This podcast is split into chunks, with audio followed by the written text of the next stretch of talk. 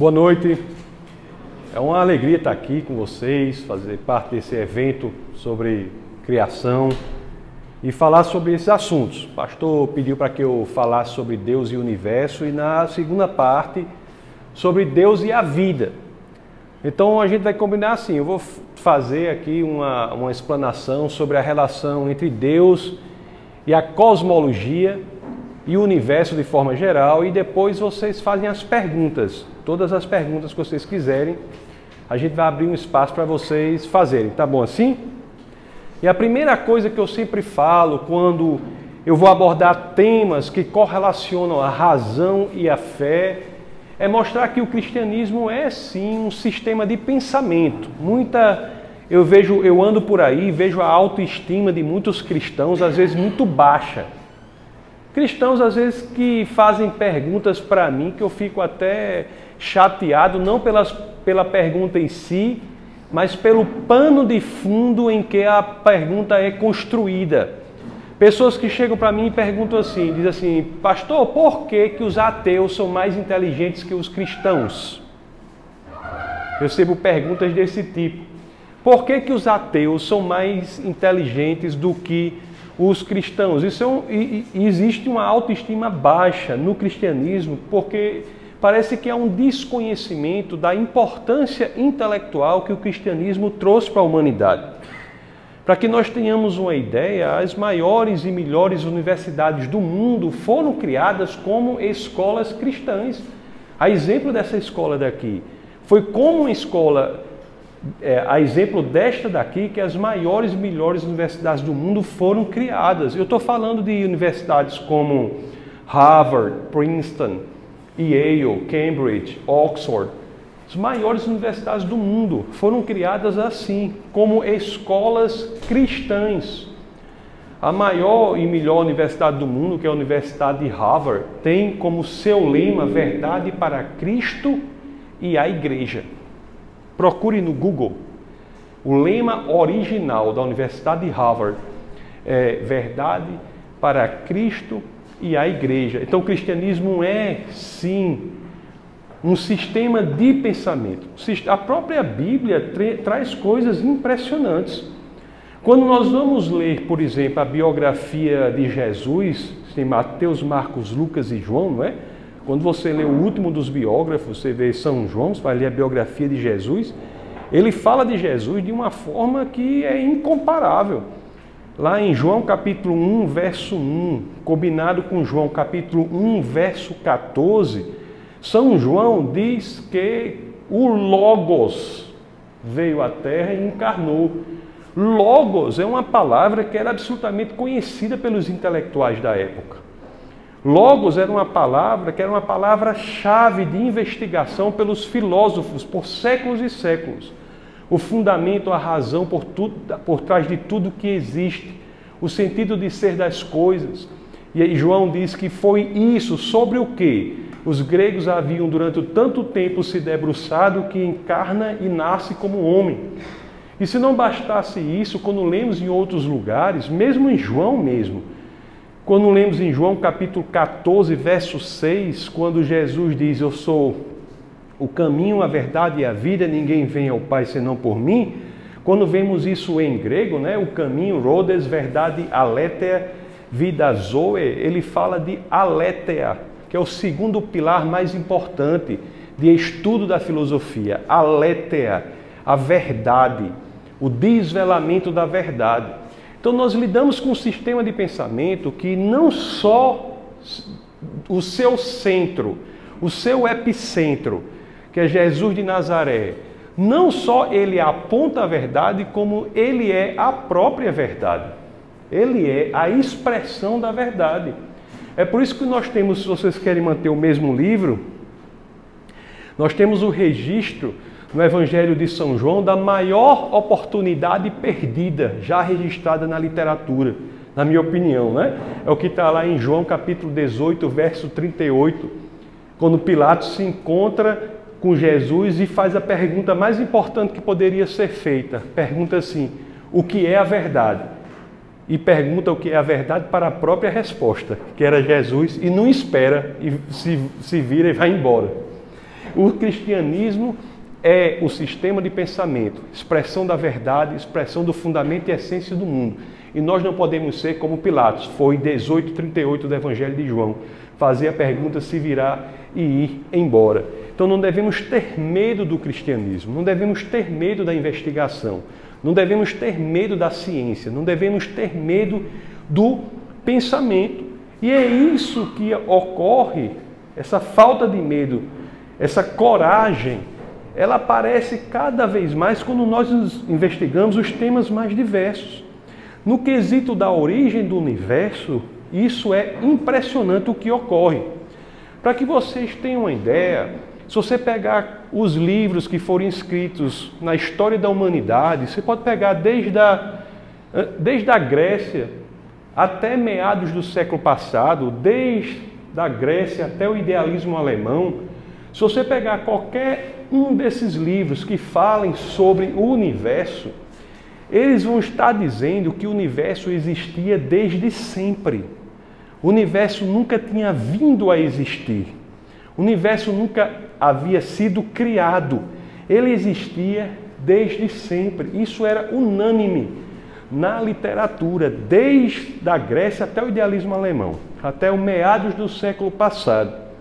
Só havia um grupo de livros que trazia uma abordagem que era radicalmente diferente dessa um grupo de livros que dizia algo que era considerado assim, tresloucado, né? algo que era considerado fora de senso, algo muito estranho, né? que estou falando aqui do grupo de livros, livros de Moisés, que nós chamamos é, Pentateuco, né? e os judeus chamam Torá, os cinco primeiros livros das escrituras, né? as escrituras judaicas são a Tanar, que formam 24 livros, e os cinco primeiros são a Torá. Esses 24 livros da Tanar são divididos em 39 do Antigo Testamento, como vocês sabem. Então, naquele livro, naquele conjunto de livros lá, na Torá ou no Pentateuco, a tese sobre o universo era totalmente diferente. A primeira frase das escrituras que, conforme foram colecionadas, diz que no princípio Deus criou os céus e a terra, e quando lemos isso em hebraico, o verbo criar é traduzido de barar, que quer dizer, barar quer dizer o quê? Criar a partir do nada. A tese cosmológica que as escrituras traziam era uma tese de criação a partir do nada, o que em latim ficou conhecido como creatio ex nihilo, criação a partir do nada. Eu sei que a, outra literatura, a ciência de modo geral, falava de, isso é uma loucura. Como é que você pode criar tudo a partir do nada? Como é que você pode criar alguma coisa a partir do que não existe? Isso era quase que inimaginável, impensável, era algo considerado tresloucado. Todas as cosmogonias da humanidade elas sempre falavam do universo sendo formado a partir de algo que já existia. Por exemplo, se você pegar a Grécia, que é o berço da sabedoria, realmente o conhecimento produzido na Grécia foi impressionante. Se você pegar a Grécia, a ideia de criação na Grécia, como era? Dizia que havia alguém chamado Demiurgo que havia moldado o universo a partir de uma matéria que já existia desde sempre. Não era criação a partir do nada, era moldar a partir de algo que já existia desde sempre. Isso não é o que os livros de Moisés estão dizendo. O, a, a terminologia da criatio ex nihilo, que está na escolha do verbo barar, quer dizer criar a partir do nada. E realmente o nada é algo difícil você explicar. Existe uma explicação de Aristóteles que é muito importante trazer, porque eu não sei fazer de outra forma assim, sabe? Eu sempre peço emprestado essa explicação de Aristóteles, que eu não consigo é, juntar palavras de forma mais bem elaborada para explicar o que é o nada. Aí Aristóteles diz assim, ó, o nada é aquilo sobre o que as pedras sonham. É o nada. A pedra não sonha sobre nada. Então, criar tudo a partir do nada é vir a existir a partir da ausência de qualquer coisa. E por ausência de qualquer coisa, meus queridos, você entenda a ausência do espaço, a ausência da matéria, a ausência do tempo, a ausência das leis da natureza, a ausência de tudo que possa existir. O espaço vazio, por exemplo, não é o nada, é alguma coisa. A tese que está lá nas Escrituras Sagradas, no começo, é a tese de criação a partir da ausência de qualquer coisa que possa existir. Então a humanidade passou e muita produção intelectual foi feita sobre o universo, mas sempre dizendo que o universo, de uma forma ou de outra, existiu desde sempre. Ora, pense comigo: se o universo existe desde sempre, então não faz sentido perguntar quem é o criador daquilo que não é uma criação. Se você defende que o universo nunca veio a existir, é ilógico você perguntar sobre o criador do universo, já que o universo não havia, segundo dizia a literatura até então, sido criado. A pergunta quem é o criador só faz sentido para o universo. A relação entre Deus e o universo só faz sentido no pano de fundo filosófico em que temos o universo como a criação, o universo vindo a existir. Aliás, nunca ninguém fez a pergunta quem criou o universo quando se dizia que o universo nunca havia sido criado. Por isso, muita gente hoje às vezes tem problema com a pergunta: se Deus criou o universo, quem criou Deus? Muita gente tem problema com essa pergunta. Você não pode perguntar quem criou Deus, porque Deus está na categoria das coisas que não foram criadas. Assim como se entendia até então que o universo estava na categoria das coisas que não foram criadas. O que ocorreu na história da ciência foi uma revolução, algo radicalmente impressionante. O que ocorreu foi que, muito recentemente, eu estou falando em meados do século passado, em meados do século passado, várias descobertas, vários experimentos em ciência, contra a vontade do cientista, forçaram o cientista a ter de mudar o entendimento dele sobre o universo.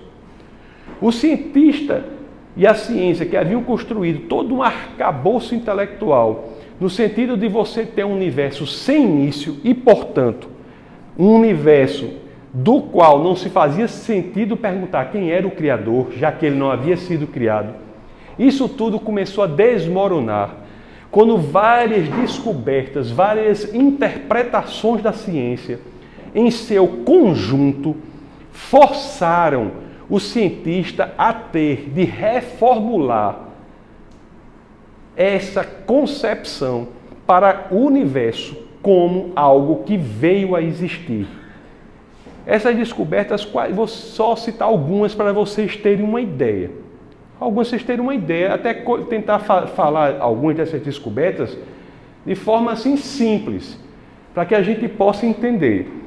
Por exemplo, um indício importante de que o universo teve uma origem, que ele não existe desde sempre, foi simplesmente quando eles começaram a pensar sobre uma das leis que talvez seja a lei mais importante na ciência. Se não há, com certeza, uma das, que é a chamada segunda lei da termodinâmica, cujo efeito é conhecido por entropia. O que que diz essa lei? Essa lei diz que as coisas tendem naturalmente a um estado de maior desorganização. Se você, por exemplo, colocar um sistema por si só, ele naturalmente tenderá a se desorganizar. Ele não se organizará naturalmente. Para você organizar um sistema, na segunda lei da termodinâmica, você tem que doar energia para esse sistema. Por exemplo, o quarto de vocês. Se vocês não arrumarem o quarto de vocês, o que é que ocorre? Ele ficará todo bagunçado. Por quê? Porque isso também é decorrência da segunda lei da termodinâmica.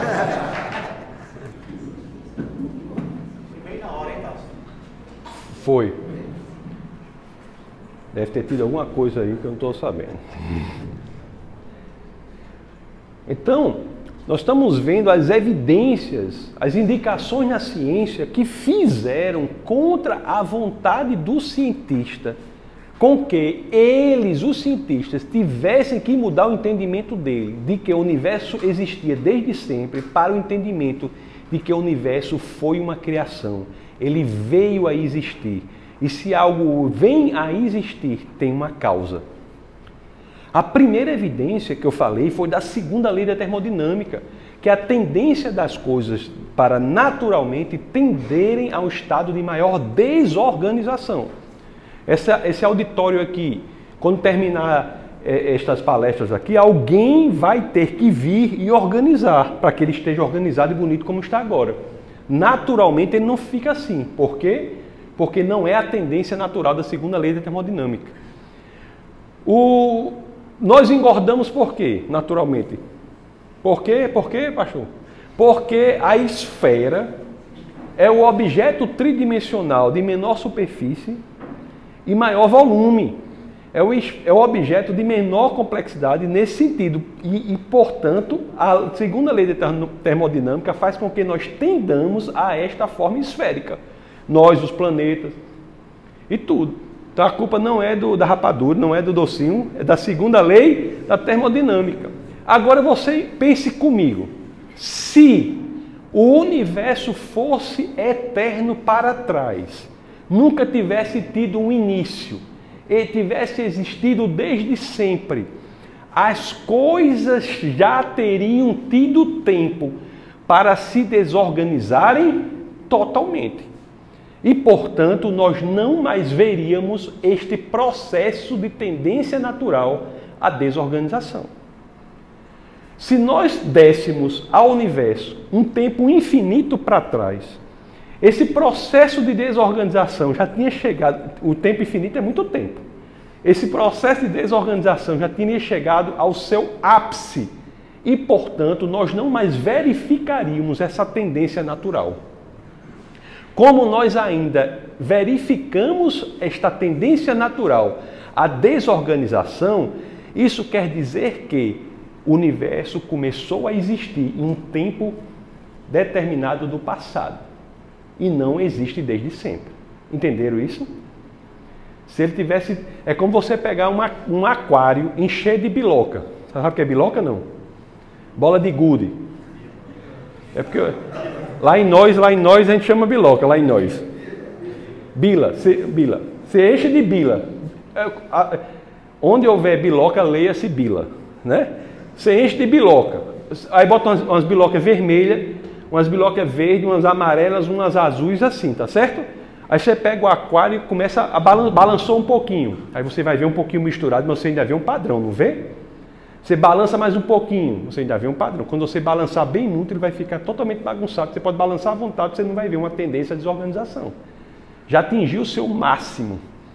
Da mesma forma, se esse universo fosse infinito para o passado, se ele fosse infinito para o passado, nós hoje não mais veríamos essa tendência à desorganização, porque o universo já seria como esse aquário, com as bilocas todas bagunçadas. Como nós vemos ainda, é porque isso começou num tempo dado do passado. Aí o cientista, não é que é. Parece que o universo não é eterno para trás, não. Ele veio a existir em algum momento. Ele veio a existir.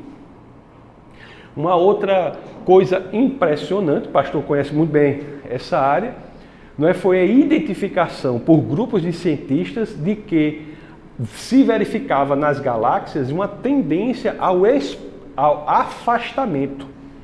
Uma tendência ao afastamento. Se deu muito pelo telescópio Hubble, pelo, o, pelo efeito, estávamos falando sobre, sobre isso hoje, do efeito Doppler.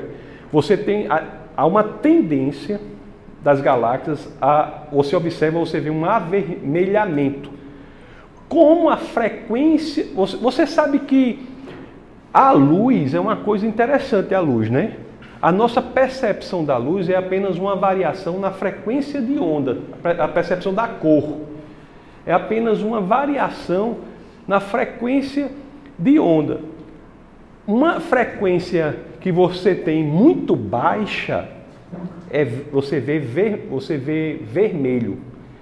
Em uma frequência muito alta, você vê azul ou violeta. Abaixo dessa frequência vermelho, existe uma cor, uma cor que a gente não vê, pelo menos na nossa experiência aqui na Terra. A gente não vê essa cor, mas a gente dá um nome a ela. Como é o nome dessa cor? Abaixo do vermelho? Infravermelho.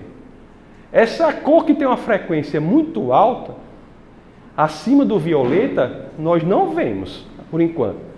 Mas nós conhecemos e damos nome a ela. Como é o nome? Ultravioleta. Então você tem o vermelho ou violeta, você tem essa gama de frequências.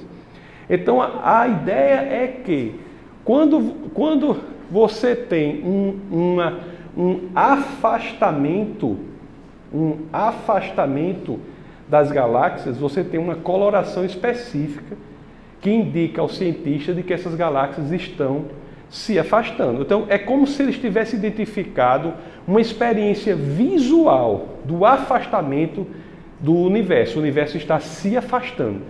É dizer que é razoável pensar que se ele está se expandindo, é porque ele estava em um só lugar no passado. Então, isso é o que o pessoal fala sobre essa ideia. Inclusive, é interessante que houve até recentemente um prêmio Nobel de Física para um grupo de pesquisadores liderados por Villekan, que Villekan foi estudar se realmente havia essa expansão do universo. E a conclusão a que ele chegou foi espantadora. Porque ele não só chegou à conclusão de que o universo estava se expandindo, mas chegou à conclusão de que o universo estava se expandindo de forma acelerada. Ou seja, o universo se expandia de forma acelerada e ninguém sabe quem está pisando o pé no acelerador, não é? Se expande de forma acelerada, de maneira que o futuro desse universo para a ciência é o quê? Uma grande sopa cósmica sem vida. Aí só fazendo uma ponto com a Bíblia, eu sempre me impressionei na Bíblia com uma coisa da Bíblia. A gente se impressiona com várias coisas, né? Uma delas é que dos livros religiosos, a Bíblia é o único que fala de duas criações. Não é? A Bíblia não diz que nós viveremos em novos céus e nova terra? É interessante isso? Novos céus e nova terra, né? Tem esse novo aí. Né? Novos céus e nova terra. Quer dizer, é algo compatível com a percepção de que esse universo aqui terá que ter uma atuação, uma, uma ação original, uma ação no sentido de bará de Deus para reformular isso aqui. Então é um voltando para a ciência, isso é uma ideia. Uma ideia de que o universo está se expandindo, estava em algum lugar no passado, houve um início. Você tem outras coisas na ciência também. Existem dois cientistas chamados Penzias e Wilson. Eles ganharam o Nobel de Física nos anos 60, 63 ou 64, quando eles identificaram um padrão de onda, um padrão de onda específico no laboratório deles, que é chamado Laboratório Bell. Eles identificaram esse padrão de ondas e quando foram estudar esse padrão de ondas, ele tinha a, a mesma frequência e o mesmo comprimento que era compatível com a ideia da radiação promovida no início do universo. Então você tem esses negócios. Você tem também a própria teoria da relatividade. Einstein, quando ele cria a relatividade, e Einstein é recente, né? Einstein nasceu em 1879, né, no sul da Alemanha, na cidade chamada Ulm, e morre em 1955, na cidade de Princeton, nos Estados Unidos. Einstein que, que não, eu não posso dizer que era cristão, mas com certeza não era ateu, ele era teísta, não é? Pelos livros que ele escreveu, nós vemos isso. Aliás, a maioria dos cientistas, os grandes cientistas, não só era teísta, como era cristão. Um físico muito mais profundo do que Einstein, que não tem nem comparação em termos de conquistas científicas comparado com Einstein, era Isaac Newton. Einstein tem uma grande ideia física, mas Einstein não era tão bom em matemática, né? Einstein usa uma matemática que já existia, que foi criada por outras pessoas. A geometria que Einstein usa é uma, uma geometria que havia sido criada por Riemann. Ele usa as quatro equações de Maxwell. Newton não. Newton, quando vai fazer, ele faz a física até um determinado ponto que a matemática que existia na época não dava mais conta. Aí ele faz o seguinte: vou desenvolver a matemática agora, vai desenvolver a matemática. Newton, ele, vocês sabiam que esse, que é o maior cientista que já pisou sobre a Terra, Isaac Newton, um gênio da ciência, um gênio da física e da matemática. Quanto de vocês sabiam que ele escreveu mais sobre a Bíblia do que sobre ciência? É? Então, as, os cientistas, a história da ciência mostra que majoritariamente os cientistas eram cristãos. Só um parênteses, só deixar isso claro. Aliás, ciência moderna só existe em país de matriz cristã. Não existe ciência moderna fora de país de matriz cristã. É a concepção de que Deus criou um mundo inteligível, que uma inteligência criou o mundo que dá vazão a nosso estudo inteligente do mundo, da realidade. Como é que você pode querer achar padrões de inteligência na realidade? Como é que você pode querer estudar a inteligibilidade da realidade se você não pressupõe que a realidade foi criada por uma inteligência? Então, a filosofia, o pano de fundo filosófico para a possibilidade de ciência moderna se dá com o cristianismo. Certo? Então, voltando para Einstein. Einstein, quando criou a teoria da relatividade, ele criou a teoria, aí olhou para a teoria e disse: Não acredito, não. Essa teoria está me dizendo que o universo teve uma origem. E agora, como é que eu vou fazer com esse negócio? Porque se a teoria diz que o universo tem uma origem, eu tenho que saber, eu trago para a equação o quê? A causa do universo. Se a teoria, se a relatividade diz que o universo veio a existir, eu tenho que dar conta de qual é a causa do universo. Aí ele faz o quê? Ele diz: Não, não vou lidar com isso não. Aí coloca uma constante na teoria da relatividade, para que a teoria passe a dar um modelo de universo sem origem. E, portanto, ele se livraria da ideia de ter de, de falar sobre a causa do universo. Aí a coisa que eu fico mais assim, é praticamente emocionante isso. Que quando ele coloca essa constante na teoria, a contraparte formal da teoria, a matemática da teoria, não bate. Exige uma divisão por zero, que não é possível. Aí ele, pela própria matemática, ele é forçado a tirar a constante da, da, da, constante da teoria da relatividade. E a teoria da relatividade prossegue com o modelo de universo com origem. Então nós temos muitas coisas, entendeu? A segunda lei termodinâmica, universo expansão, radiação de fundo que eu falei para vocês, descoberta de galáxias semente, é uma coisa importante, a teoria da relatividade, tudo dizendo que o universo teve uma origem. Agora estou falando assim de física, mas se você for para outras áreas do saber, da ciência, a conclusão é a mesma. Na química, por exemplo, por que, que nós descobrimos urânio radioativo naturalmente na Terra? Olha, se você quer ver uma história de romance, uma história bonita, assim, uma história familiar, você vai estudar a história do urânio. Porque o urânio ele vai decaindo. Tem vários, tem filho, tem neto, tem bisneto. Ele vai decaindo até o chumbo. Até o chumbo. Não há produção natural de urânio. As condições da Terra não permitem hoje. E nós encontramos urânio radioativo natural. Isso quer dizer o quê? Que o, que o universo e a Terra não são eternos para trás. Porque se assim fossem, todos os urânios radioativos já tinham tido tempo o suficiente para decaírem até chumbo. Nós só viríamos chumbo. Como nós ainda vemos urânio radioativo, isso é uma prova de que houve um limite no passado em que tudo começou. Na química diz também. Aí você diz, eu não gosto de ciência, filosofia. Na filosofia também. Só que a filosofia é uma coisa mais doida assim, né? Mas também diz, porque. Mas por exemplo, mas diz também, né? Deixa eu ver se eu consigo explicar para vocês. vou fazer o seguinte. Vamos imaginar aqui uma linha. Vou fazer, vou escrever um pouco. Vamos imaginar uma linha. Está aqui uma linha. Vou escrever essa linha aqui. Essa linha é bem simples, né? Aqui, hoje, aqui semana passada, e aqui é o passado, né? E aqui é amanhã. É uma linha do tempo. Não é fácil isso? Tá certo? Agora você imagine a eternidade para cá, para trás. Para trás. Tá certo? A eternidade para trás. Agora vamos pensar o seguinte: se o tempo fosse eterno, se nunca tivesse tido um início aqui, como é se o tempo para trás fosse infinito? Como é que eu teria chegado até hoje? O fato de hoje ser hoje já é um argumento para que o tempo teve um início.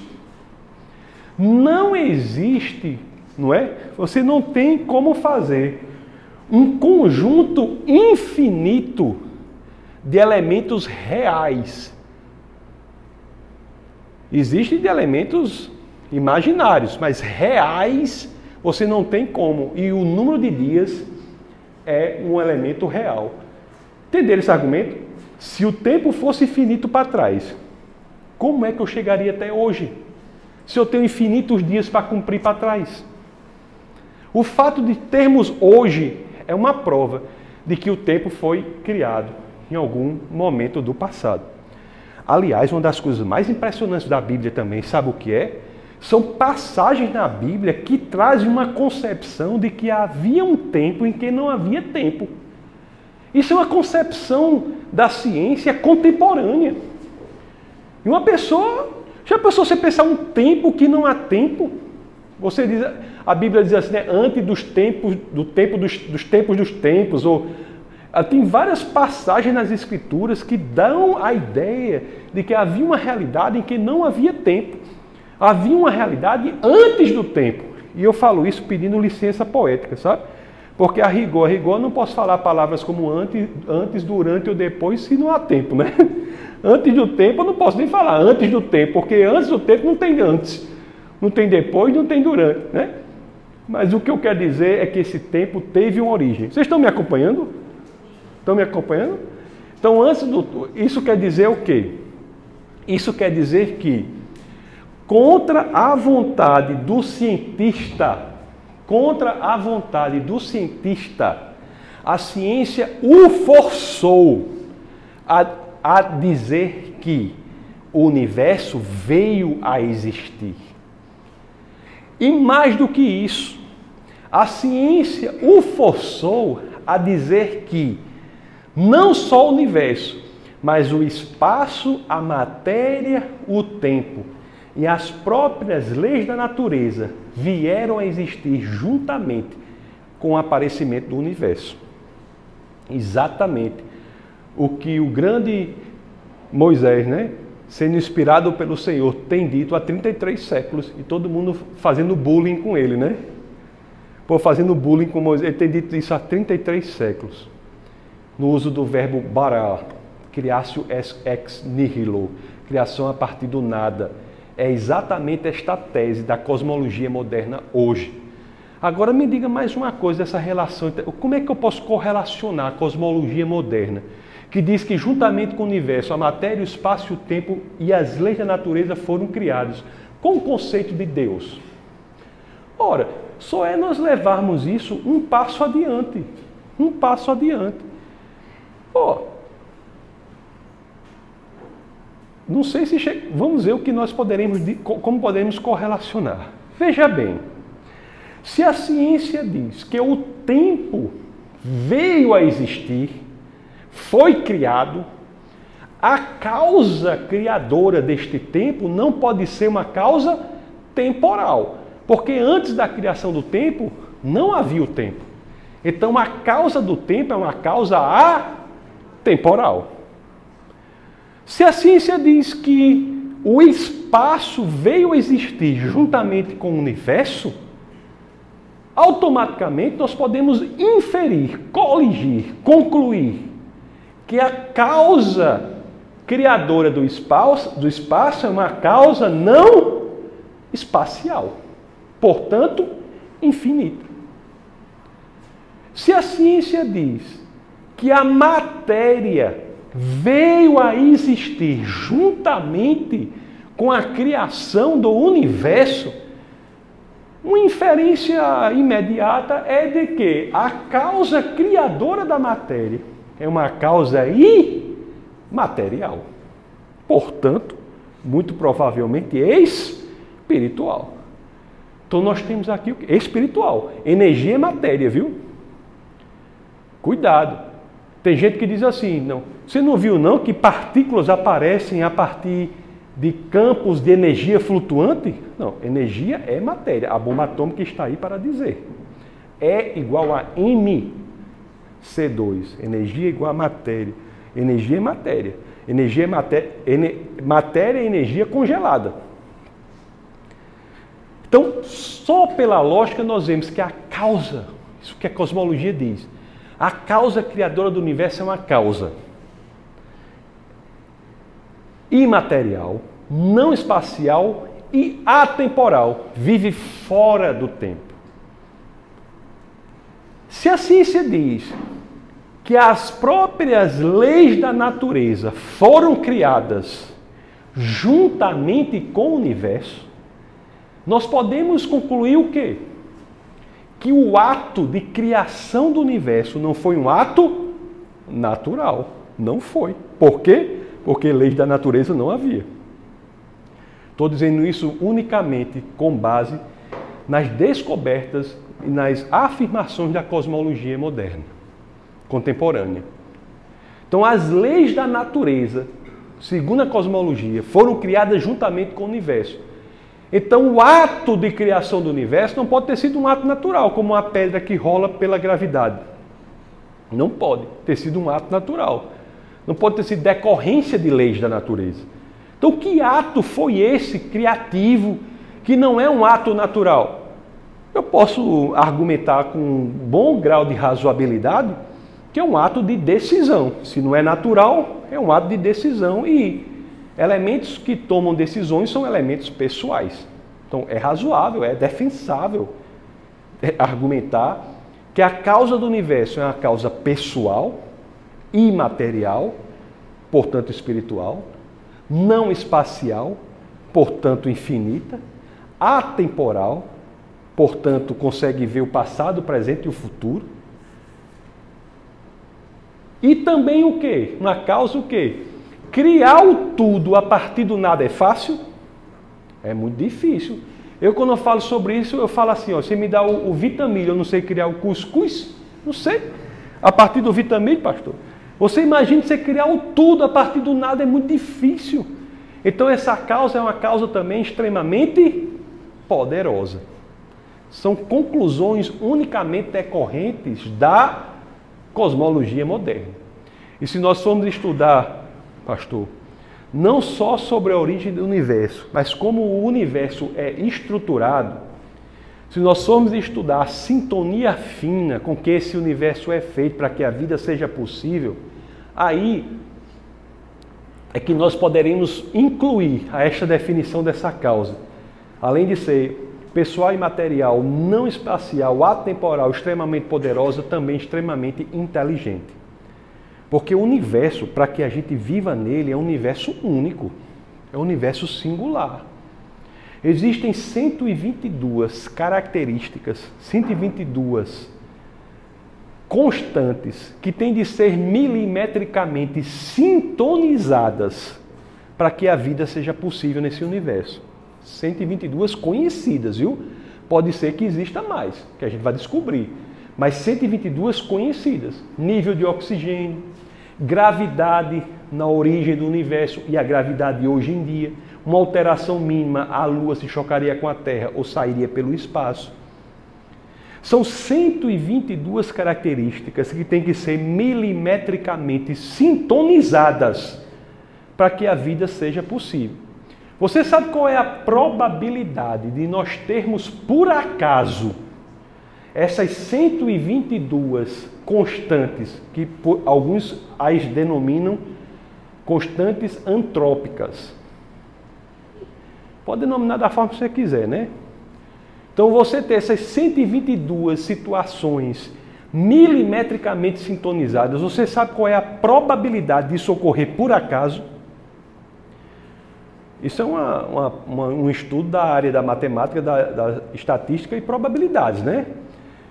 Um matemático, um, um é, Hugh Ross, um matemático astrônomo, ele, ele calculou a probabilidade para isso ocorrer por acaso.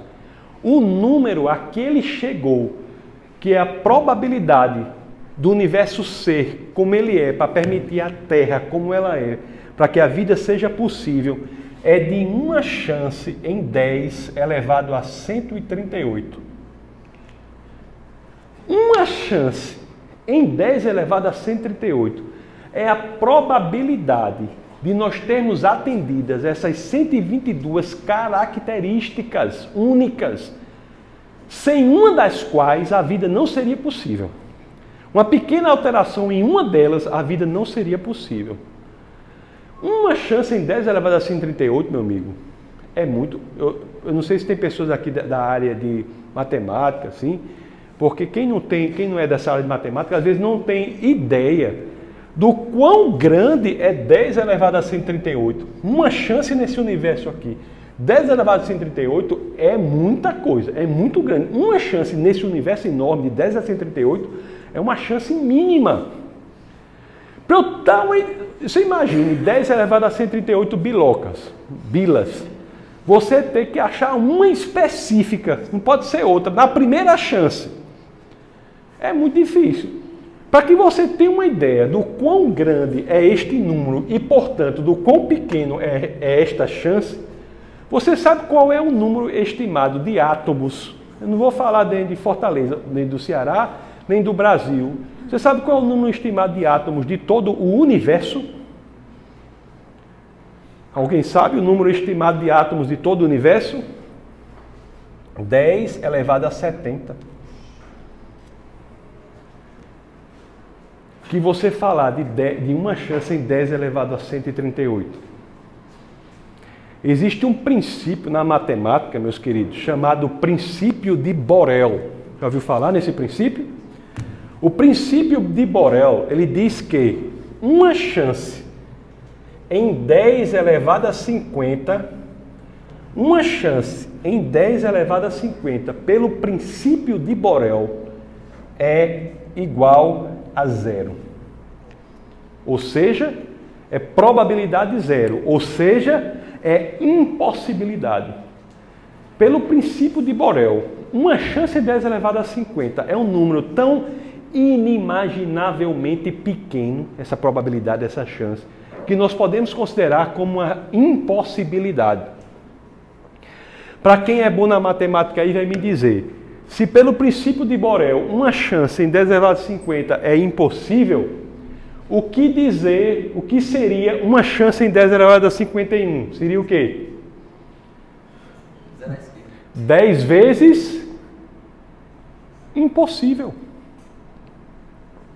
Pelo princípio de Borel, se uma chance em 10 elevado a 50 é zero, é impossível, isso é, se você multiplicar, botar 10 a 51, você está multiplicando isso tudo aqui por 10. Uma chance em 10 elevado a 51 seria 10 vezes impossível. Não, não, é, não é religião, é, é matemática. Uma chance em 10 elevado a 52, 100 vezes impossível. Uma chance em 10 elevado a 53, mil vezes impossível. 54, 10 mil vezes impossível. 55, 100 mil vezes impossível. Onde é que eu vou terminar quando eu chegar em uma chance em 10 a 138? Essa é a probabilidade de existência por acaso de um planeta como a Terra para que a vida seja possível. É inimaginavelmente impossível, tantas vezes impossível. Aí o pessoal fala muito de ET, né? Existe ET, não sei o quê. Bom, existem esses ETs que a gente conhece aí, que são anjos, demônios e, os, e as carruagens de fogo e, a, e aquela Nova Jerusalém, que é um cubo, né? É uma nave espacial belíssima, né? Mas existe ET daqueles verdes. Tem, tem gente hoje que nem se faz essa pergunta mais, pastor. A pergunta não é mais nem se existe ET, é saber se, qual é o ET bom e qual é o ET ruim, né? Mas, por exemplo, tem gente que, que fala de ET como se fosse um argumento contra Deus, a existência de Deus. Na realidade, eu, eu, a minha convicção é que não existe ET. Mas, na realidade, se existissem ETs, o argumento a favor da existência de Deus ficaria inimaginavelmente maior. Porque um planeta onde a vida é possível, a chance é, uma, é de 1 em 10 elevado a 138, você imagina se nós falarmos de dois planetas por acaso. Imagine dois planetas por acaso. E a vida hoje, já se sabe, só pode ser com base em carbono, né? Quando eu era menino, a gente tentava, assim, eu o pessoal tentando, eu lia sobre vida com possibilidade, com base em silício. Mas está abandonado isso aí. A vida com base em, em, em carbono. Então, quer dizer, não é? Quando for falar da, da vida, aí o pessoal diz assim, a origem da vida é um problema, né? Aí o pessoal diz, você não sabe como é que a vida chegou aqui não? Aí o pessoal diz, rapaz, veio num meteoro de outro planeta. Aí a pessoa está, na realidade, mudando o problema de planeta, né? Não está solucionando, né? Tira o, planeta do, tira o problema do planeta Terra e bota outro aí para chegar, né? A origem da vida. Mas a vida, então isso aqui nós temos essa probabilidade de existência. Portanto, meus queridos, para que eu não, po não possa me delongar tanto, para que a gente tenha um espaço bom de perguntas, o que nós vimos é o seguinte: que essa causa, além de pessoal e material não espacial, atemporal, extremamente poderosa, também é extremamente inteligente.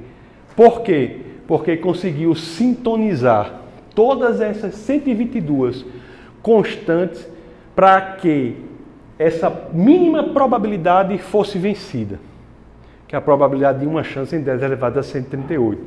Essa causa é imaterial, portanto, espiritual, não espacial, portanto, infinita, atemporal, portanto, está fora do tempo, é capaz de ver o presente, o passado, o futuro, na ordem que quiser, que ele está fora dessa dimensão. Essa causa é extremamente poderosa, porque cria tudo a partir do nada. Essa causa é pessoal, porque as leis da natureza foram criadas juntamente com o universo e, portanto, o ato da criação não pode ter sido um ato natural. Foi muito provavelmente um ato de decisão e quem toma decisões são elementos pessoais. E, por fim, essa causa é extremamente inteligente, porque foi capaz de sintonizar essas 122 características milimetricamente para que a vida seja possível, vencendo uma probabilidade que seria tão pequena como de uma chance em 10 elevada a 138, que seria a probabilidade que é inimaginavelmente impossível disso tudo acontecer por acaso. Então assim nós correlacionamos de maneira rápida o conceito de universo com o conceito de Deus. Nós vamos abrir para perguntas aqui sobre esses assuntos. Qualquer pergunta, sinta-se bem à vontade para fazer. Depois eu elaborarei algumas palavras sobre o conceito, a relação entre Deus e a vida. Aí nós abriremos novamente para pergunta. Tá bom assim? Ok, perguntas? Vamos lá? 10 minutos só para pergunta, né, Tássio? Ah, pode, pode demorar mais se quiser, eu estou à disposição, né? A gente vai falando. Então nós tivemos aqui né, a questão do, do universo, interessante a explicação. Então, a questão do temporal, do espacial, que criou do nada. Vamos lá, gente, pode isso. Deu um nome na cabecinha de vocês? Deu nome?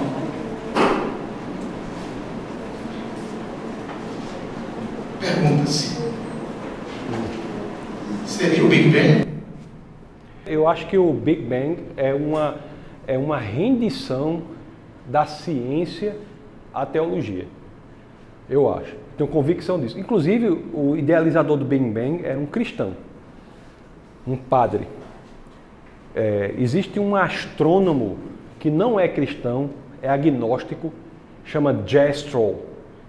Ele disse assim, quando essa coisa do Big Bang, ele disse assim: é como se a ciência tivesse durante séculos tentado superar a montanha da ignorância. E subia um pouquinho, subia outro pouquinho, escorregava. Subia um pouquinho, subia outro pouquinho, escorregava.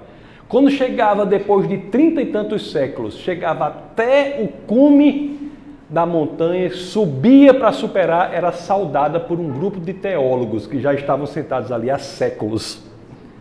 Ou seja, que o universo veio a existir, isso daí eu acho que está claro. Ele veio a existir. O Big Bang, ele diz que o universo tem 14,7 bilhões de anos. Existe uma vertente, que é a da Terra Jovem, do universo jovem, da qual o pastor faz parte, que advoga que o universo é jovem. Eu, que eu digo é o seguinte, o que eu sempre defendo e deixo claro é o seguinte, tanto a Terra jovem, o universo jovem, quanto o universo tardio, universo de 14,7 bilhões de anos, ambas as posições, de acordo com o que eu vejo, com o que eu entendo, com o que eu estudei, são compatíveis com a interpretação literal da Bíblia. É isso que eu digo. Porque, o, porque você veja bem, quando a, narrativa da criação fala de que o mundo foi criado em seis dias, não é isso? E Deus descansou no sétimo, não é isso que ele fala? Então o que eu estava falando é isso. Tanto a terra jovem quanto a antiga são compatíveis com isso, porque dias em hebraico é Yom. E Yom tem quatro significados possíveis. Pode ser dia em oposição à noite, está de dia, está de noite. Pode ser dia, quando você diz assim, nos dias de fulano. Pode ser dia de 24 horas, como aqueles que advogam defendem, e pode ser também um longo período de tempo. Pode ser. Então eu só gostaria de dizer isso. Tem quem defende a Terra antiga, o universo antigo, como quem defende o universo jovem, na minha opinião, todos dois estão compatíveis com a interpretação literal da Bíblia. Agora existem algumas coisas que eu acho assim, que eu acho importante para trazer em consideração dessa perspectiva do universo antigo. Uma coisa interessante nas escrituras, eu não sei se vocês já notaram, mas quando você chega assim, e você diz assim, teve o primeiro dia, né? Aí diz, e foi-se o primeiro dia. Teve o segundo dia, e foi é, tarde, né? Manhã, e foi-se o segundo dia. E foi-se o terceiro dia, e foi-se o quarto dia, e foi-se o quinto dia, e foi-se o sexto dia. Procure aí, foi-se o sétimo dia? Não tem. Eu acho curioso, assim, como se a gente ainda estivesse vivendo nesse Iom, nesse sétimo dia, que é um período em que Deus não faz mais o bará, a criação a partir do nada. Talvez ele faça o assá, que é outro verbo que diz que é mais como maleabilidade, ele como, como o escultor faz, na, o, o oleiro faz no barro. Então veja isso aí. Outra coisa interessante que eu acho também, pastor, eu acho que é o, é capítulo 1, verso 11. Capítulo 1, verso 11, que a criação da vegetação, a forma que Deus faz, não é assim, diz, faça-se a vegetação, ele determina a terra que começa a produzir vegetação. Está no capítulo 1, verso 11, ele determina a terra que começa a produzir a vegetação. Então, assim, eu acho o Big Bang, né? É uma rendição, é uma rendição o Big Bang ao que as escrituras já diziam quando falam da criação a partir do nada. Mas se você é adepto da Terra Jovem, da Terra Antiga, do Universo Jovem, do Universo Antigo, a minha concepção é de que ambas as posturas são compatíveis com a interpretação literal de Gênesis. Copérnico, né? eu li algum tempo atrás sobre a questão do financiamento que a própria igreja no passado, a igreja católica, deu para essa questão dos estudos sobre os astros, sobre a influência dos planetas na Terra, né? Uhum. E isso gera uma grande polêmica porque abre a resta para coisas que não são, é, assim, digamos que cientificamente comprovadas. Mas quais as influências que a gente pode dizer que, que sofremos dessa criação do universo dos outros planetas para a Terra? Existe algo tangível, algo que a gente pode encarar como uma realidade assim, de influência ou não, isso é apenas no âmbito lá da astrologia, da astrofísica, dessa questão astronômica, mas que não há algo realmente palpável para isso. Existe muita influência dos outros planetas na Terra. Para você ter uma ideia, se você olhar para Júpiter, você vai ver em Júpiter manchas que são maiores as manchas do que a Terra. Aí se você, qual é a influência? Essas manchas são formadas por quê? Por, por colisões espaciais. E por que, que essas manchas estão em Júpiter? Para que a Terra não seja atingida. Júpiter é um grande aspirador de pó celeste, varrendo os céus para que a Terra não seja atingida. Sempre há muita influência. Agora, existe uma coisa que você pode me perguntar de outros planetas, isso foi até uma pergunta que foi uma das últimas, se não uma última, na minha conversão, o meu abandono do ateísmo, que eu fui ateu a maior parte da minha vida. Eu tenho que fazer as contas toda a vida, pastor, que eu estou ficando velha, vai chegar um momento que não vai ser a maior parte da minha vida, né? Então, aí eu fico, toda vez que eu falo isso, eu tenho que. vai empatar, né? Aí, ó, eu acho que deve existir em torno de 10 elevado a 22 planetas no universo, é um número muito grande. Aí eu fico, aí no momento da minha, eu estava quase me convertendo, mas faltava isso. Eu ficava, meu amigo, tá certo. Eu estou convencido assim intelectualmente que essa causa aí, né, é Deus tal, e por outros, por outros motivos que não esse, que é o Deus claro do Deus da Bíblia. Aí eu fiquei, mas por que que a gente vive num universo desse tamanho. Para que esse negócio todo? Para que esse negócio todo? Não foi muito assim erro de custo-benefício, não? De Deus, não? Aí depois, aí eu tive assim, o que assim, aqui o meio aqui é cristão, eu posso falar, né? Eu tive uma revelação assim, né, para minha vida, né? Em outros lugares assim, para eu abordar, eu tive um insight. eu tive uma revelação que foi, que foi o seguinte, né? você analise bem.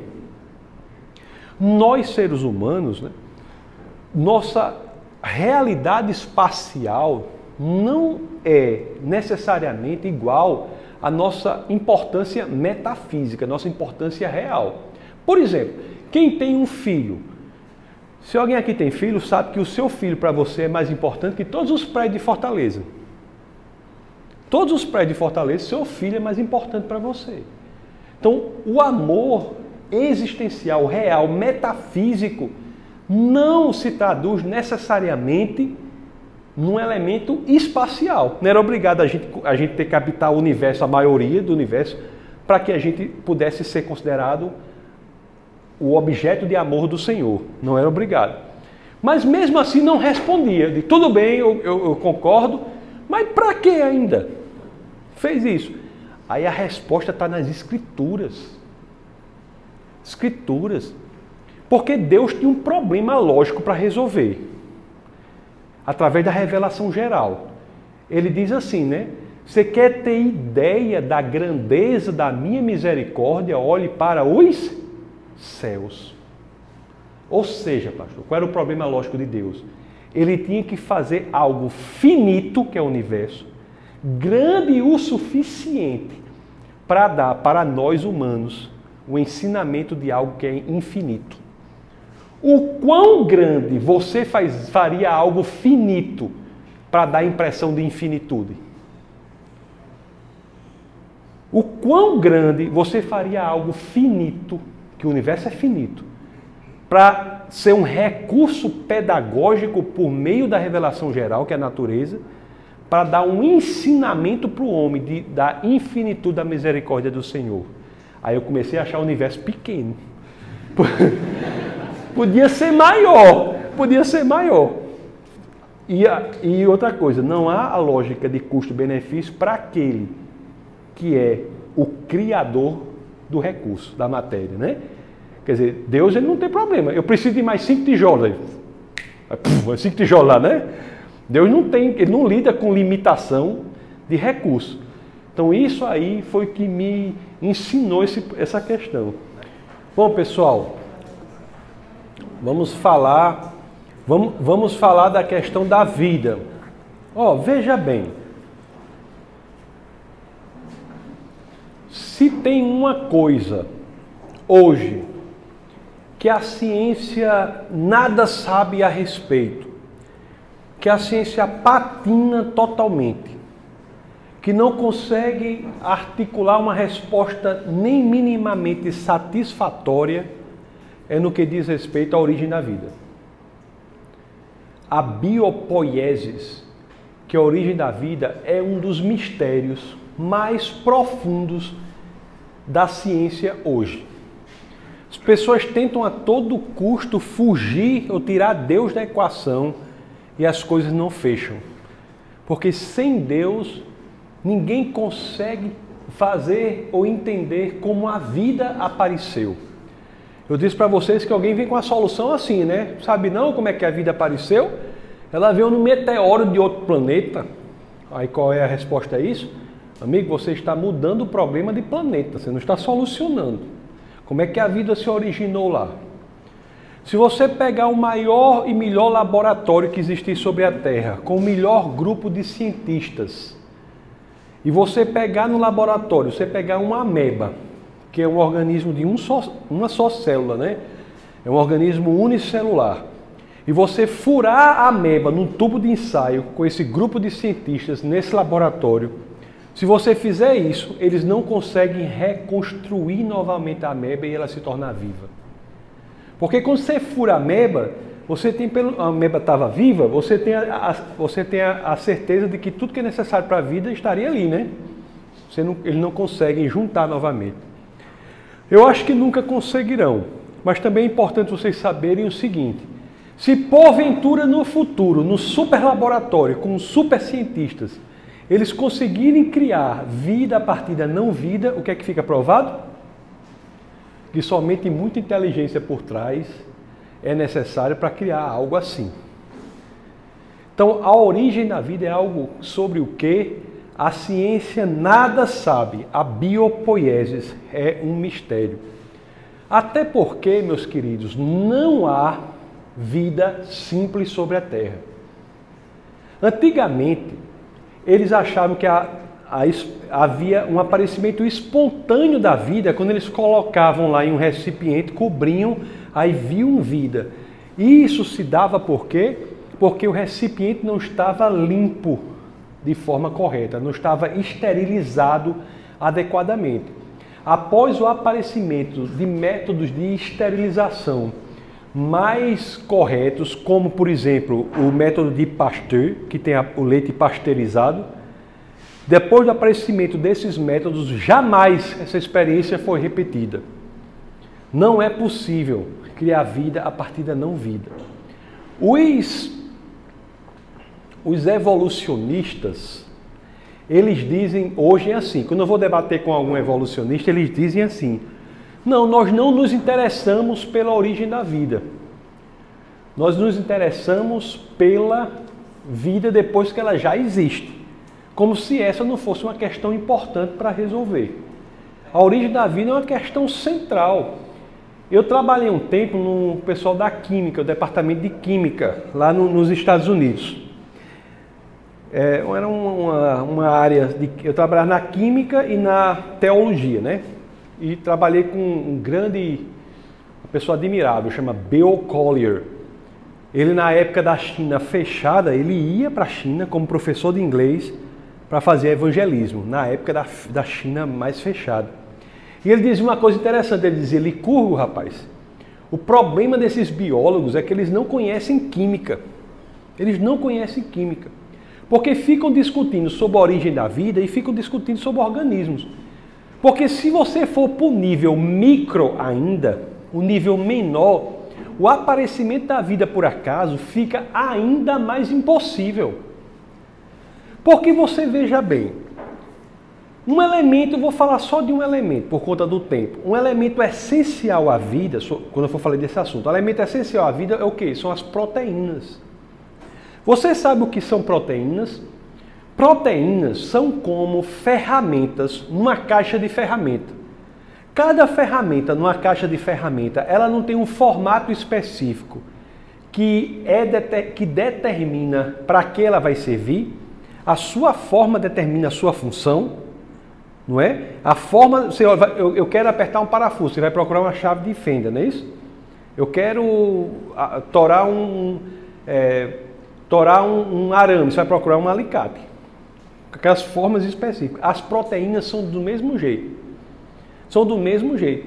como é que você pode imaginar que aminoácidos, por acaso, vão se reunir para formar proteínas com aqueles formatos específicos para as funções que eles irão desempenhar lá na frente? Não há, não tem como pensar. É uma coisa inimaginável. Além do que, a vida que nós consideramos simples não é uma vida simples. Só para manter o mesmo animal de estimação que eu já falei sobre ele, eu vou manter a ameba, certo? A ameba, será que a ameba que tem uma só célula é um elemento simples? Você pensar sobre uma ameba, será que ela é um animal simples? Existe uma teoria, existe uma ideia que é a seguinte, meus queridos. Volto já para a ameba, que é a seguinte. Sempre que nós vemos informação, sempre que nós vemos uma mensagem, nós automaticamente atribuímos essa informação ou essa mensagem a uma mente inteligente. Sempre que nós vemos uma mensagem, nós automaticamente atribuímos isso a uma mente inteligente. Isso daí nós fazemos assim no dia a dia. Por exemplo, vamos dizer que você esteja andando aqui na praia de Fortaleza.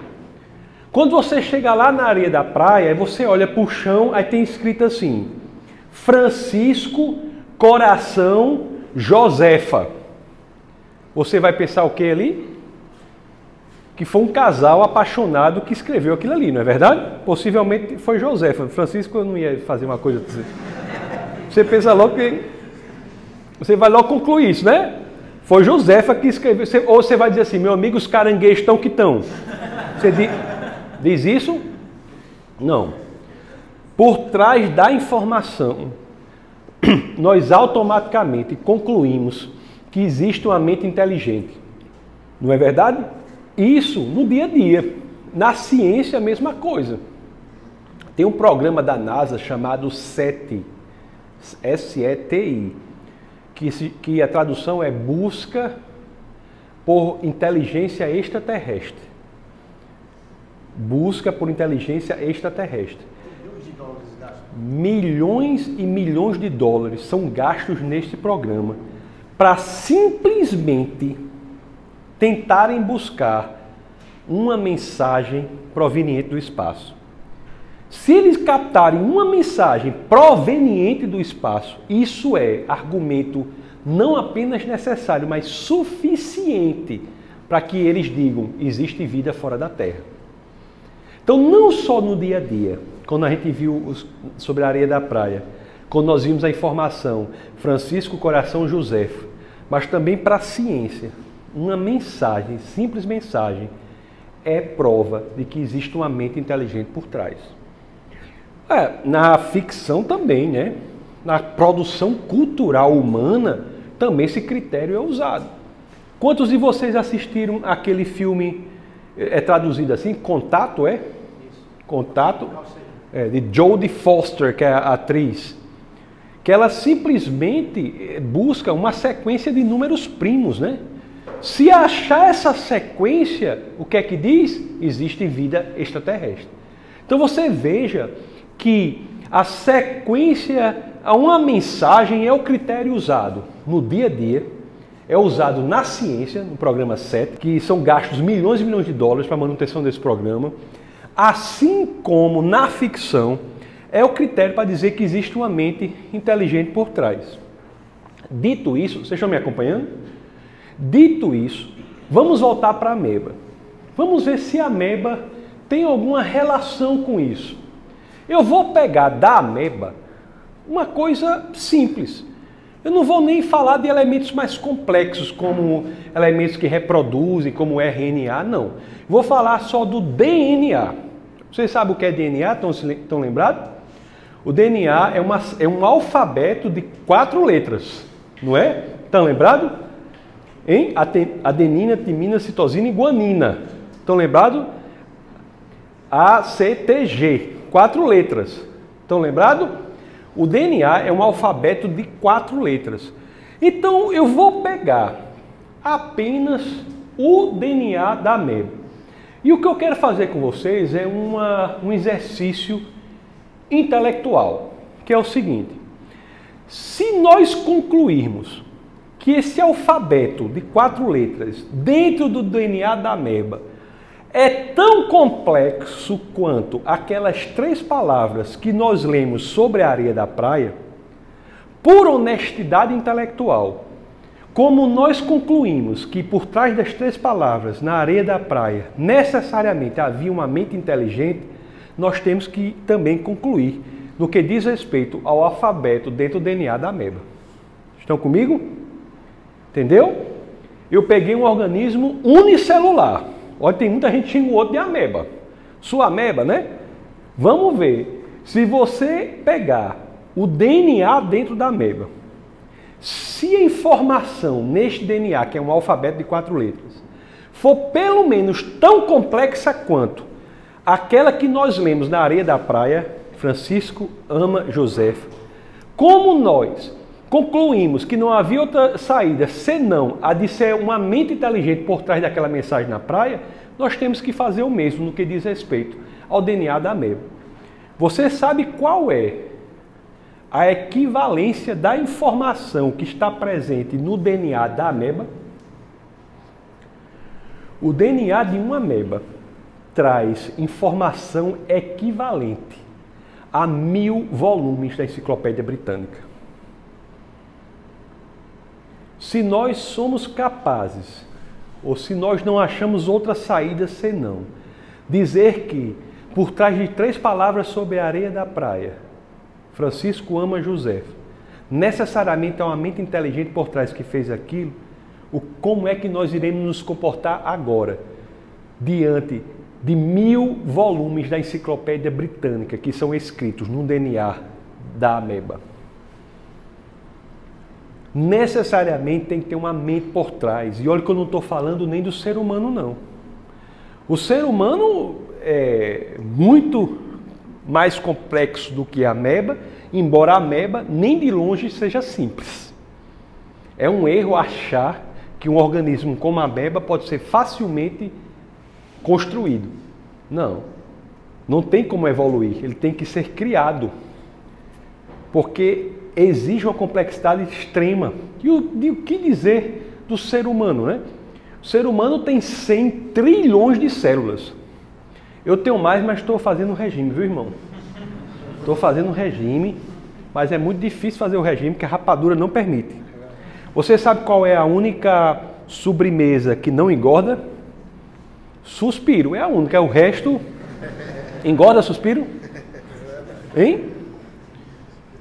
Não, não não. Tem gente, aquele branquinho, sabe qual é? Aquele ali engorda, né? É isso que vocês estão pensando? Não, o que não engorda é esse aqui, ó. é a única sobremesa que não engorda, né? Não é não? Então, o ser humano tem 100 trilhões de células, não é? que traz informação muito maior. Então, cada célula do ser humano tem informações equivalentes a 5 milhões de páginas de informação. 5 milhões de páginas dá 25 mil livros de 200 páginas. Não é? É um pouquinho maior do que essa biblioteca que tem aqui, em cada célula do ser humano. 25 mil livros de 200 páginas. Então você veja bem que não há vida simples. Não há vida simples. Então os evolucionistas já têm abandonado essa ideia de que a evolução é responsável pela biopoiesis, porque ele é constrangedor. Eles não conseguem nem, nem fazer cócegas. Não conseguem. O que os evolucionistas dizem é o quê? É que já havia vida e a partir daí, por um processo de mutação aleatória mais seleção natural, vidas mais complexas foram criadas. Bom, a primeira coisa que nós temos que saber sobre evolução é o seguinte: existe sim um processo de mutação aleatória e seleção natural que gera outros tipos de organismos. O que não ocorre, que a evolução defende, é que esses outros tipos de organismos são tão mais complexos a ponto de gerar outra espécie. Isso não ocorre.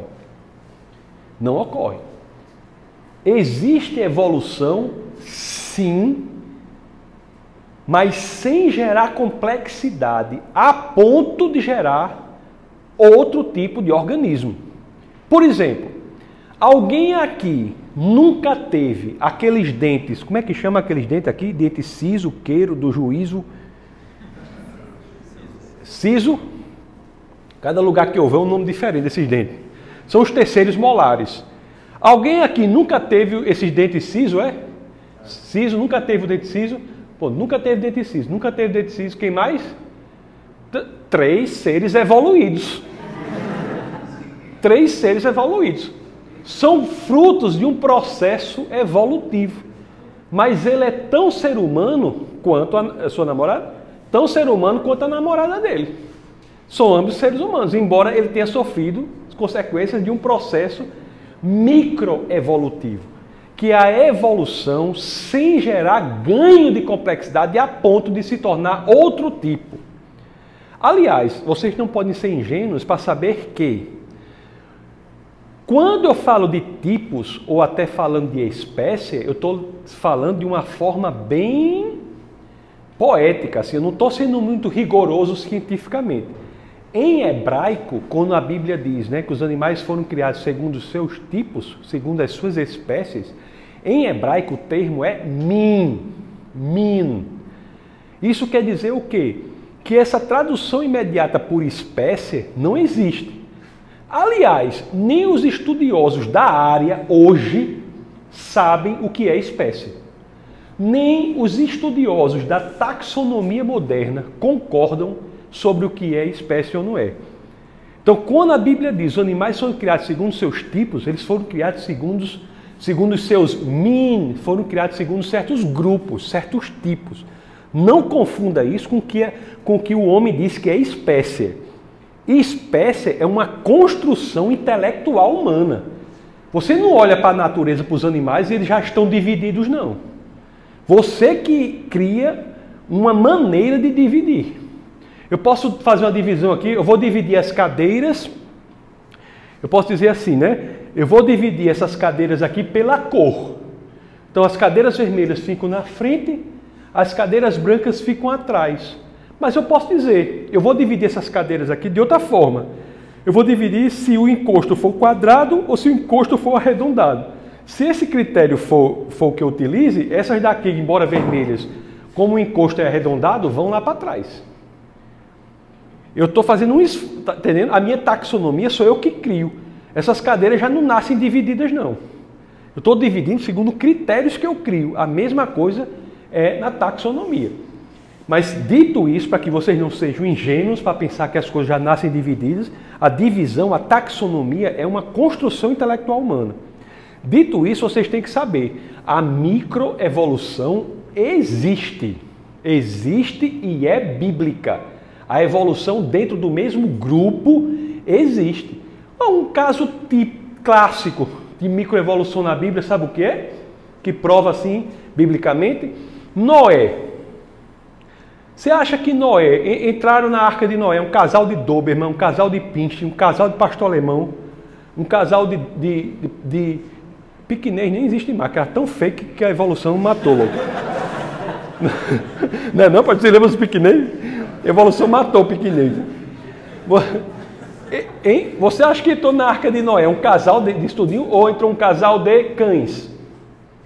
Casal de cães, né? Deste casal por um processo microevolutivo, nós temos todas essas raças. As pesquisas em antibiótico, por exemplo, são todas com base em um processo microevolutivo. Você pega uma cultura, bactérias, você coloca um antibiótico, sobre, as que são sobreviventes àquele antibiótico passam a se multiplicar. Então você tem depois de muito, depois de uma sucessão de gerações, você tem bactérias mais resistentes ao antibiótico. Mas essas outras bactérias, foi um processo microevolutivo? Foi. Seleção natural ali, né? Natural entre aspas, porque o antibiótico foi colocado. Né? Seleção natural. Mas essas bactérias no final são tão bactérias como as primeiras? Sim. Começou com bactéria, terminou com bactéria. Você não consegue começar com bactéria e terminar com outro tipo. Isso não existe. E eu vou dizer as razões por que não existe. Mas vocês têm que saber primeiro que a microevolução Existe. É a razão de ser de toda pesquisa em antibiótico, é a razão de ser de várias coisas. Entendeu? A grande desonestidade intelectual que os evolucionistas fazem qual é? Pegam provas da microevolução e dizem que são da macroevolução, que é aquela ideia de que organismos simples, por um processo natural, podem se tornar organismos mais complexos. Nas debates que eu tenho é clássico. O cara diz, eu tenho prova da macroevolução. Tenho prova, eles não gostam nem de falar micro e macro. Eles querem dizer que tudo é evolução, né? Eu tenho prova. Eu digo, me mostre. Eu não conheço, me mostre uma. Está aqui, não sei o quê. Mas minha filha não é bactéria e terminou bactéria? Sempre é bactéria e bactéria. E por que não ocorre a macroevolução? Por que não ocorre? Por questões científicas. Existem vários argumentos contra a possibilidade de você começar com um organismo que não, não, já não é simples, mas que por um processo natural se torne um organismo muito mais complexo. A primeira delas, eu acho que algum de vocês já deve estar se lembrando, porque eu falei sobre isso aqui. A famosa segunda lei da termodinâmica. Eu disse para vocês que essa lei, que é tão importante para o universo, para várias áreas do nosso saber, ela diz o quê? Que as coisas tendem naturalmente a um estado de menor complexidade. Isso é a tendência natural das coisas. Perderem complexidade, ganharem desorganização. Como é que você está me dizendo que, que os organismos podem naturalmente ganhar, ganharem complexidade? Isso vai ferir de morte a segunda lei da termodinâmica. Isso é um argumento fortíssimo contra essa possibilidade. Tá certo? Isso é um argumento fortíssimo contra essa possibilidade. Existem muitos outros argumentos. Inúmeros outros argumentos, como por exemplo, a ausência de fósseis de transição. Se existissem de fato esse processo macroevolutivo, se isso fosse uma realidade, nós teríamos um número enorme de fósseis de transição, o que não existem. Os que existem são fraudes. Te, eles pegam um ossinho assim, aí constrói um animal inteiro. Isso é o que acontece. Eu tive no, acho que eu lhe falei do no museu, museu de um cara muito sério, um senhor chamado Karl Barr chamado Museu da Criação também, Creation Museum. Fica numa cidade perto do, de Dallas, no Texas. O nome da cidade é Glen Rose. Ele tem esse museu lá há muitas décadas. E eu cheguei lá e ele disse, rapaz, Licurgo, eu vou lhe mostrar aqui o dente. tem um dente lá, um dente lá, que foi considerado o, o, que, que as pessoas pegaram esse dente e construíram um elo de transição com base nesse dente.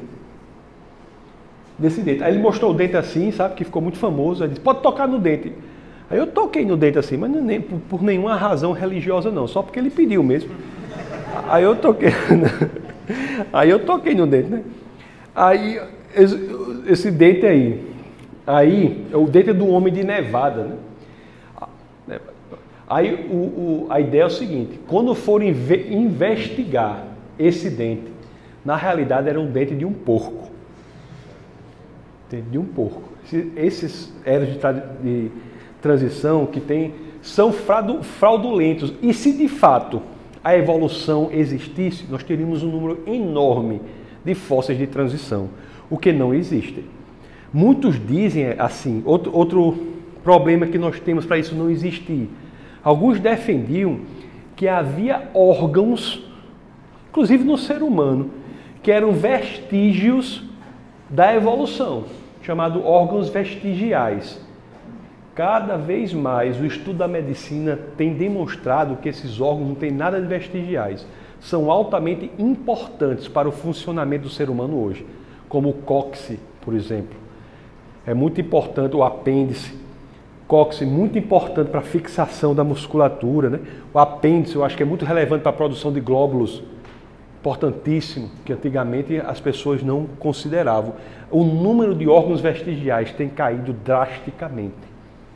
Outro problema muito sério para a evolução que é muito difícil que, que coloca eles numa situação muito difícil, a chamada complexidade irredutível. Já ouviram falar? Vocês são pessoas, pelo que estou vendo, bastante chiques, chiques. Aí não vão entender esse exemplo que eu vou dar, mas eu vou tentar mesmo assim. Vocês conhecem aquela. Já ouviram falar na ratoeira? Fala na ratoeira? Aquela ratoeira tradicional que tem um negócio de madeira. Aquela ratoeira, isso está no livro de Michael Behe. Aquela ratoeira tem cinco partes. Ratoeira tem cinco partes. Tem a tábua, o martelo, a mola, são cinco partes. Me diga uma coisa: se você tirar uma dessas cinco partes, a ratoeira funciona? Não.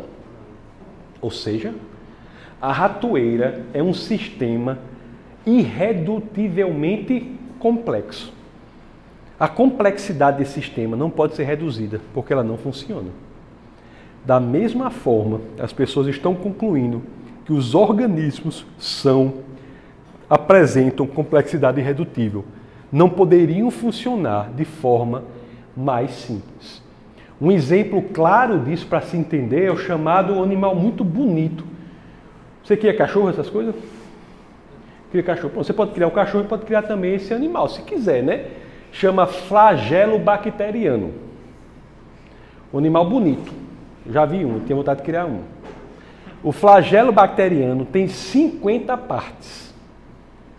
Se você tirar uma das partes do flagelo bacteriano, ele não funciona. Os seres são formados de forma irredutivelmente complexa, portanto, não poderiam evoluir de formas mais simples. Entenderam? Por fim, eu posso passar a noite toda só falando dessa dificuldade da evolução, mas eu não posso deixar de falar, deixa eu ver se eu quero abrir um bom tempo para. Mas eu não posso deixar de falar de um argumento que eu considero o argumento mais forte que existe contra a evolução, a possibilidade da evolução, que eu falei com o pastor hoje na hora do almoço. Existe um. Ele é advogado, na realidade. Eu também sou advogado, né? E, e, isso me deu uma esperança muito grande, ele ser advogado e fazer uma coisa assim importante, né, pastor? Olha, tem alguém que advogados pode fazer alguma coisa, né? Aí esse, esse esse cara chama Thomas Nagel. Thomas Nagel. N-A-G-E-L. Ele escreveu um livro chamado Mente e Cosmos. Mind and Cosmos. Mente e Cosmos. Ele dedica um terço desse livro a esse argumento. E é bem estruturado, mas vou resumir. Eu acho o argumento invencível para o evolucionismo, para a teoria da evolução. O que ele diz é o seguinte: Sim, ele não é cristão, viu? Ele está entre o ateísmo e o agnosticismo. Ele quase que diz assim no livro: Meu amigo, eu não estou conseguindo manter o meu ateísmo. Eu não estou conseguindo manter o meu ateísmo. Eu quero e não consigo. Muitos, não sei se é o caso dele, mas muitos são ateus por questões morais, não intelectuais. Então, mesmo que estejam convencidos intelectualmente de que o ateísmo não se sustenta, eles não abandonam. Porque quando você vai para o cristianismo, você se converte ao cristianismo, você está dizendo que sua vida, você está se matando na realidade, né? Você tem que morrer para que Cristo viva em você, não é isso? Cada dia você tem que ir num processo de construção constante, de morte constante, num processo de santificação, né? Então, assim, é, é muito duro assim para algumas pessoas, para todos nós, na realidade. Então, veja bem, o que ele bota nesse livro, Mind and Cosmos, ele diz assim: olha, mesmo que eu concorde com tudo o que os evolucionistas dizem, tudo o que eles disserem eu concordo. Terra, universo, porque a Terra jovem acaba com a evolução já por conta do tempo. Mas mesmo que eu concorde com a Terra antiga, que é mais favorável a eles, eu concordo com o universo de 14,7 bilhões de anos eu concordo com a Terra de 6,5 bilhões de anos. Menos que eu concorde com tudo isso. Mesmo que eu concorde com mutação aleatória, seleção natural, concordo com tudo isso. Aliás, um outro problema para a evolução é que as mutações aleatórias benéficas são menos de 1%. Mas voltando, mesmo que eu concorde com mutação aleatória, seleção natural, mesmo que eu concorde com tudo que os evolucionistas estão dizendo, concordo com tudo, mesmo assim, quando eu coloco isso em uma equação, o resultado final nem de perto representa a diversidade de vida que nós encontramos na Terra. A evolução não explica a diversidade de vida. Portanto, não pode ser verdadeira, mesmo sem criticar nada que eles estão dizendo. Entendeu esse argumento como é forte? Por que, que esse argumento é forte? Porque não entra nem em embate com as premissas do evolucionismo. Embora sejam erradas, ele nem entra em combate com elas. Tudo bem, tudo que você está dizendo eu não estou discutindo. Mas isso não explica nem de perto a diversidade de vida que existe na Terra. Eu estudei um tempo na Inglaterra, numa universidade lá que era. A universidade lá tinha uma, tinha uma, uma, uma forma arquitetônica interessante. A gente ficava assim, eu, eu, eu ficava num setor assim, tinha, uma, tinha minha sala. Na sala vizinha podia ser um cara do departamento totalmente diferente. Na outra, podia, ser, podia ter um cara da filosofia, com da biologia, com da engenharia, com da literatura. Ele não organizava os espaços pela especialidade das pessoas, ele misturava as especialidades. Então isso eu achava muito legal, porque no café lá nós tínhamos discussões nas mais diversas áreas, era muito culturalmente enriquecedor. E tinha um cara lá que era da biologia, cara da biologia, da taxonomia. Eu conversava com ele, e ele dizia para mim assim, Licurgo, rapaz, eu, eu, sou, eu disse que eu era brasileiro, ele disse, rapaz, eu sou louco pelo Brasil. Eu disse, por quê? Ele disse, porque em uma árvore lá na floresta lá da, da na floresta amazônica eu encontro mais diversidade de vida do que numa, numa floresta toda aqui da Inglaterra. De insetos, né? Então a diversidade de vida não é explicada pela evolução. Então isso é um argumento muito forte que eu acho. Vocês estão entendendo aí? Então, existem vários questionamentos sobre isso, né? Agora, há coisas que nós temos que ter. Por exemplo, tem dinossauros existiram? Existiram. Tem fósseis de dinossauros. Tem muitos fósseis de dinossauros. É lógico que existiram. Eu estava até dizendo para os meninos aqui, tem inclusive até na Bíblia. Eu estava discutindo, teve um debate com um astrofísico, um cara muito muito honesto, assim, intelectualmente, sabe? Foi um debate muito bom, porque ele era um cara que. honesto. Mas ele disse uma coisa lá que eu achei meio esquisito. Porque ele disse assim: eu não posso acreditar num, li num livro que não fala de dinossauros. Eu digo, que é o critério desse cara para acreditar em livro? Eu não posso acreditar num livro que não fala de dinossauros. Aí lá em Natal tem uma. Isso foi lá na UFRN. Aí tem uma lanchonete lá que chama Pittsburgh, sabe? Que é, o tema é, é são dinossauros, sabe? Aí o cardápio é cheio de dinossaurozinho, né? Aí eu disse para ele, meu amigo, eu tive que, assim, eu sou muito respeitoso no, na, nos debates, mas eu não pude me fugir a dizer isso. Aí eu disse, meu querido, então pelo seu critério de confiabilidade dos livros, o livro mais confiável que existe é o cardápio do Pittsburgh. Porque é cheio de dinossauro. É cheio de dinossauro. Aí, aí houve aquele negócio de mas Deus é tão bom, já falei assim, né? Deus é tão bom que ele atende o seu critério aí. Porque dinossauro existiu, tem fósseis, né? Está inclusive na Bíblia. Foi você que, que foi aquele que eu mostrei? Foi, tem uma Bíblia aí, irmão? Vem aqui participar desse momento único de, de dinossauro aqui. Não é que você seja o dinossauro, não. Você vai ler o negócio. A pessoa chamando a pessoa e vem aqui para falar do dinossauro. Vem aqui. Abra aí em Jó, capítulo 40, verso 15. Jó, capítulo 40, verso 15. Pode vir, irmão, para você ler, porque eu não consigo ler essa letrinha pequenininha, não. Esse, esse microfone funciona? Quem é bom assim? Você que é o Bill Gates aqui ou é o pastor mesmo? Tá assim. Som. Obrigado, pastor. Vem aqui, queridão, vem aqui para o meio aqui. Lê aí, ah, você vai ler, ó, você vai ler assim, com. Entendeu? Enche o pé de ar aí. Jó 40. Mas não sei lá, você não, ele está perguntando se quer que eu que mude, mude a. Vamos emendar, não, lê do jeito que está aí, irmão. Lê. Vai começa aqui. Contempla agora o hipopótamo. Pronto. Eu virei contigo. Pronto, contempla agora o hipopótamo, né? Aí falou, o tradutor botou hipopótamo. Quem tem aí a tradução behemoth? Pronto, o, o, o, hebraico é behemoth, né? Aí uma, a diferença é que o rapaz aqui fez uma tradução.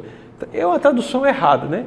Mas ele botou hipopótamo. E o rapaz que botou behemoth aí, o tradutor, fez uma transliteração. Ele pegou o hebraico e escreveu em português. Mas vamos ver se é um hipopótamo mesmo. Vamos ver que bicho é esse. Vá, continue aí. Que come a erva como boi. Pronto, como a erva como boi, eu estava dizendo, pode ser um hipopótamo faminto, né? Pode ser, mas vá. A sua força está nos seus lombos. As força, a força está nos seus lombos. Fica meio assim, né? Porque o hipopótamo tem a força no corpo todo. Mas vá. E o seu poder nos músculos do seu ventre. Poder no músculo dos seus ventres também, porque esse hipopótamo pode ser jogador de futebol.